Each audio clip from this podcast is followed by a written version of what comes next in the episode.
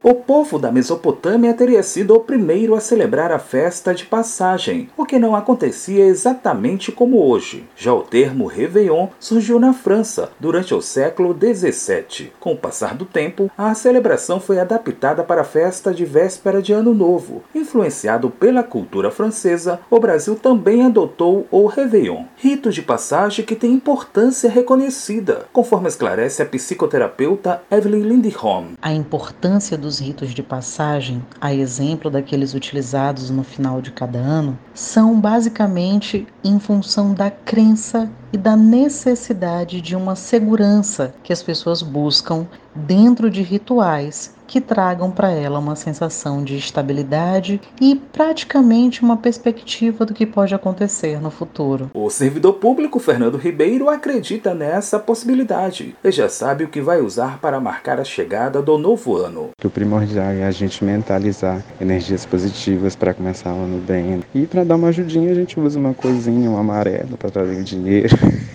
ou vermelho ou rosa, dependendo da sua vida sentimental. As cores das roupas que vão ser usadas, as comidas especiais e outros rituais, como pular ondas, são carregados de sentidos. Eles são os nossos símbolos, mas são bem mais do que isso, explica a psicoterapeuta Evelyn Lindholm. E usar determinada cor de roupa, pular sete ondas, comer sementes de romã, assim como outros tantos rituais que são é, realizados na passagem do ano são uma forma de fazer com que elementos culturais, sociais e crenças individuais se estabeleçam e se fixem ao, ao longo dos anos. Essas crenças são importantes porque, de uma forma ou de outra, contribuem para aquela sensação de estabilidade, de saber o que pode vir, de ter uma segurança do que vai acontecer no futuro. De acordo com a especialista, a busca por essas certezas é muito comum na maioria das pessoas e se repetem a cada ano. Esses ritos acabam sendo uma forma de um indivíduo se sentir mais seguro a respeito do que vai acontecer. Para a psicoterapeuta, o momento deve ser de agradecimento. Um sentimento que é muito comum